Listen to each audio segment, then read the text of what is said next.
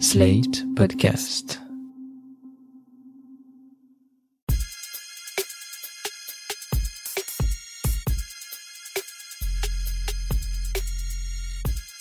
Salut chers auditeurs, salut chères auditrices, bienvenue dans Sans Elgo, le podcast qui vous en fait découvrir d'autres. Je suis Mathilde Mélin, journaliste pour Slate.fr et grande amatrice de fiction sonore devant l'éternel. Quand les organisateurs du Paris Podcast Festival m'ont appelé, il y a quelques semaines, pour me proposer d'animer la session d'écoute en public d'une nouvelle fiction de France Inter, j'ai accepté sans hésiter et sans même savoir de quoi ça parlait. Et quand, quelques jours plus tard, j'ai reçu le communiqué de presse et les fichiers son des 7 épisodes de cette fiction, j'ai tout de suite su 1. Que cette session allait être très cool et 2. que j'allais vous en parler dans Sans Algo. Cette fiction, elle s'appelle Zone 51 et comme son titre le laisse deviner, elle parle d'aliens. Sauf que pour une fois, on n'est pas aux États-Unis avec un héros qui doit sauver le monde des petits hommes verts, non, on est en région PACA. Oui, oui, en PACA, Marseille, Nice, tout ça. Mais pour vous présenter le pitch de départ, je laisse la parole au narrateur de cette histoire qui fait ça bien mieux que moi. Marseille, 1988. Depuis 25 ans, des extraterrestres à la peau mauve ont débarqué sur Terre et vaincu l'armée française. Alors pourquoi en région PACA et pas à New York où ils débarquent en général? Pourquoi ces êtres supérieurs venus d'ailleurs furent-ils attirés par l'univers du Calisson? Même si c'est vrai qu'avec un petit café, c'est toujours sympa un Calisson. Depuis 25 ans, à l'abri d'un dôme d'énergie infranchissable, les mauves contrôlent toute une zone du sud de la France qui a déclaré son indépendance. C'est la République provençalienne, un petit état totalitaire galactico-provençal dirigé d'une main de fer visqueuse par le terrible chef Krog. Ici, les livres de Marcel Pagnol sont brûlés. Il est interdit de parler avec l'accent du midi et même le pastis est prohibé dans cet endroit que les humains ont vite surnommé la zone 51.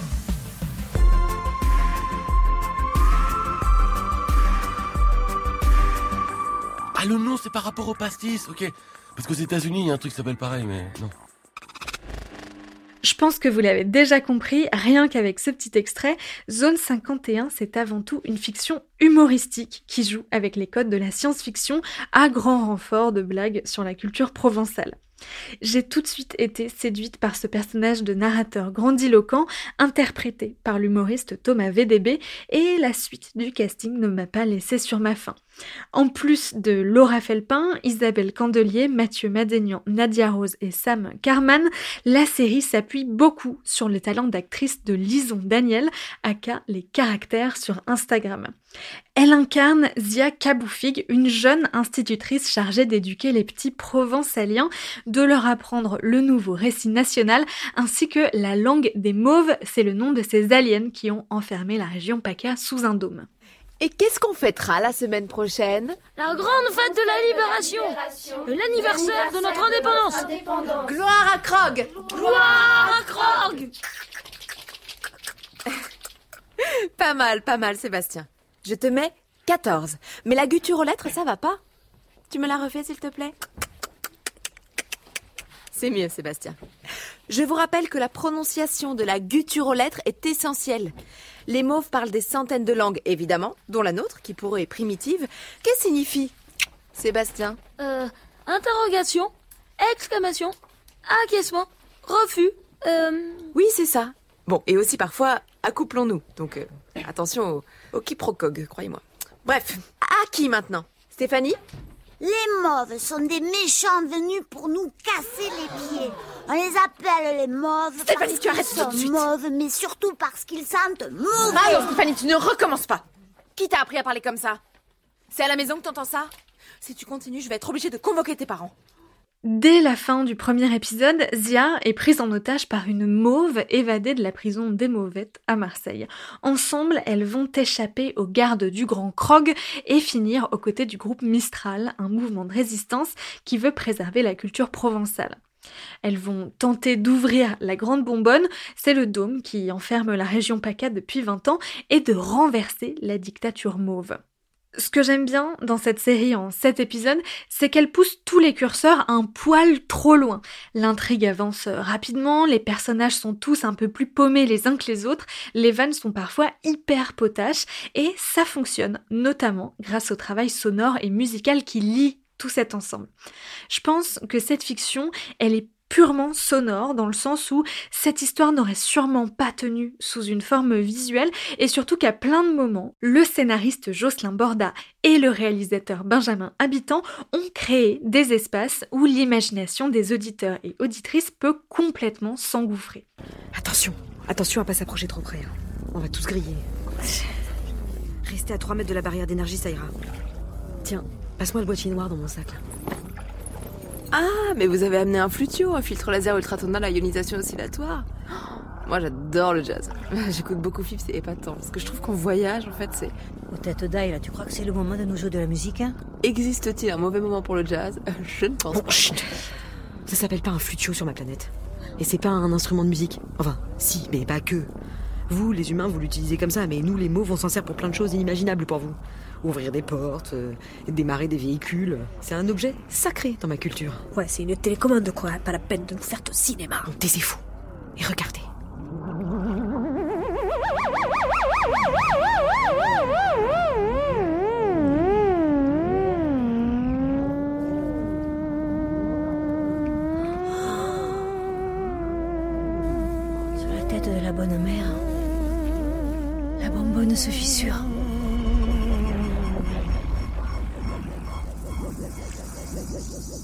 J'ai pas entendu ce son depuis 25 ans.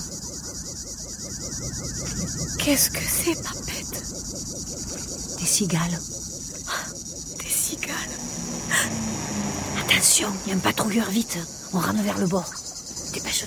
Si je vous parle de Zone 51, c'est aussi parce que ce podcast, il est produit par une radio on ne peut plus sérieuse, j'ai nommé France Inter. D'habitude, Inter produit des fictions euh, réalistes pour l'antenne, notamment pour Affaires sensibles, ou alors des podcasts pour enfants. Mais avec Zone 51, ils ont fait le choix d'un podcast natif décalé qui ne se prend pas trop au sérieux, et ça franchement, ça fait du bien. Bon après, pour être tout à fait honnête dans ma critique, j'ai trouvé la fin de l'intrigue un peu déceptive, j'aurais aimé que ça se termine euh, autrement, et surtout j'aurais adoré avoir quelques minutes de plus pour clôturer tout ça tranquillement, mais ça n'empêche que j'ai bien aimé Zone 51, et c'est pour ça que j'ai invité Jocelyn Borda au micro de Sans Algo pour en savoir un peu plus sur ce podcast galactico-provençal. Bonjour Jocelyn Borda. Bonjour.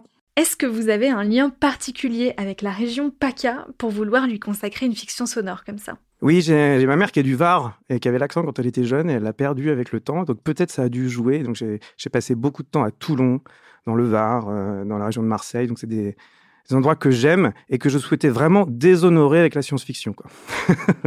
Vous, vous aimez beaucoup la science-fiction euh, autre que dans la fiction sonore? Suis pas un énorme geek, euh, je, lis pas des trucs de science-fiction avec des maths dedans, mais euh, j'ai, euh, oui, oui, j'ai beaucoup de références de science-fiction. Moi, ce que j'aime, c'est quand la SF, elle est très pop et très marrante. Donc le truc peut-être le plus connu aujourd'hui, c'est Rick and Morty par exemple. Et puis après, si on est, si on veut être un peu plus pédant, sur des auteurs de SF, j'aime beaucoup Asimov, comme tout le monde. Et j'aime aussi beaucoup un auteur qui s'appelle Ballard, que le grand public connaît peut-être pour Crash, le film incroyable de Cronenberg. Et Ballard, c'est vraiment une influence pour moi. C'est un, un auteur incroyable avec des idées euh, très très bizarroïdes. C'est écrit, écrit, écrit dans les années 60, mais on a l'impression que c'est écrit aujourd'hui. Qu'est-ce qui vous a inspiré cette histoire d'extraterrestres venus envahir la région PACA? Bah, en fait, j'avais précédemment dans un recueil de nouvelles qui s'appelle 2069, j'avais écrit une histoire où j'imaginais à Béziers, dans le futur, des sex dolls avec l'accent du Sud. Et j'adorais cette idée de mélanger des trucs qui doivent pas du tout être mélangés normalement, à savoir les Fernandel plus des lasers. Donc ça faisait longtemps que je, cherchais euh, une collision entre ces deux mondes-là. Et en fait, l'idée est venue euh, en fait du son. À partir du moment où je me suis dit, tiens, si on faisait une invasion extraterrestre, mais à un endroit où, ils le font jamais, donc euh, par exemple à Nice ou à, Anti- ou à Antibes, c'est quand même rare que les, que les aliens envahissent Antibes. Je, pars de là, je me dis, tiens, si, si les aliens envahissent le Sud, qu'est-ce qu'ils feraient? Si c'était un régime totalitaire, peut-être ils, ils interdiraient l'accent. Après, je me suis dit, je vais inventer une langue à la con. Je me suis dit, bah, je vais inventer la langue alien la plus nulle, juste avec une lettre. Voilà. Donc en fait, c'est parti du son. Et très vite, je me suis dit, tiens, cette histoire-là, je peux la raconter que avec le son. Je crois que c'est votre première fiction sonore. Est-ce que vous l'avez abordée euh, différemment, le fait que ce soit que avec du son? Dans l'écriture, je veux dire.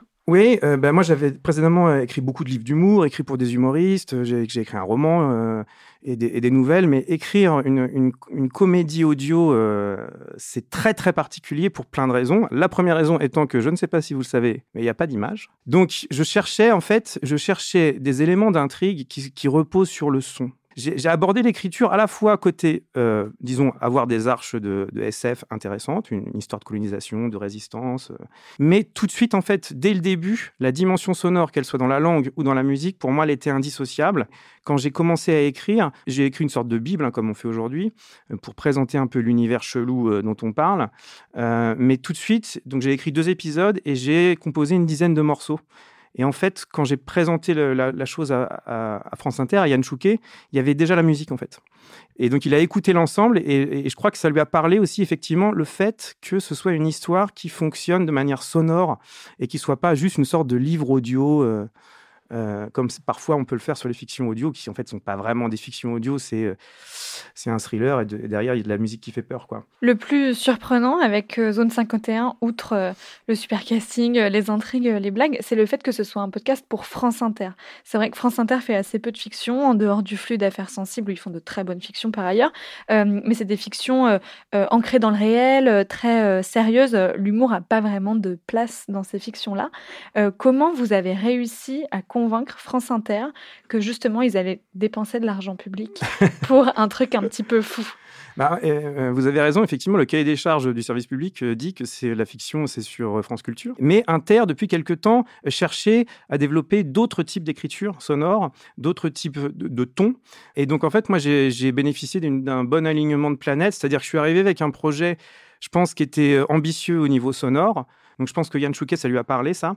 Et j'arrivais à un moment où Yann euh, cherchait d'autres choses. Il avait fait l'année d'avant euh, une fiction avec Édouard Baird. Donc, en gros, j'ai eu aussi de la chance. Je suis arrivé à un moment où il cherchait des trucs un peu comme ça. Il y a un très beau casting dans cette série. Euh, Thomas VDB, avec qui vous avez déjà pas mal collaboré sur des podcasts euh, humoristiques, mais aussi euh, Laura Felpin, Lison Daniel, Esteban, Jérôme Niel, Bounaïmin euh, et plein d'autres. Est-ce que vous avez imaginé certains rôles pour un comédien ou une comédienne au moment de l'écriture Ou est-ce que vous avez écrit puis vous êtes allé au charbon essayer de les convaincre d'interpréter vos rôles? Il y a certains rôles où j'avais vraiment déjà des comédiens en tête et puis d'autres pas du tout. Ça, ça, là, c'est vraiment au cas par cas. Euh, Thomas, c'était vraiment écrit pour lui.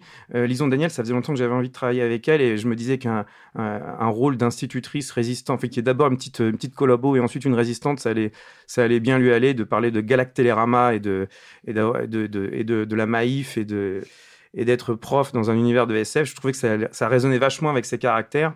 Donc c'est vraiment variable. Il y a certains personnages que j'ai réécrits euh, une fois que j'ai eu l'accord de la personne. Par exemple, Mathieu Madénian, euh, c'était un personnage qui n'était pas du tout euh, un personnage de stand-upper chelou. Et dès que Mathieu a dit oui, j'ai réécrit, j'ai réécrit pour lui. Donc en fait c'est complètement variable. Ça dépend un petit peu de de, de qui de qui dit oui, qui dit non, qui voilà. Et, certains comédiens on les avait ciblés, d'autres non. C'est un peu on est pragmatique là-dessus, mais globalement, les gens avaient vraiment envie de- de- d'être dessus, donc on n'a pas eu, on pas eu trop de mal, quoi.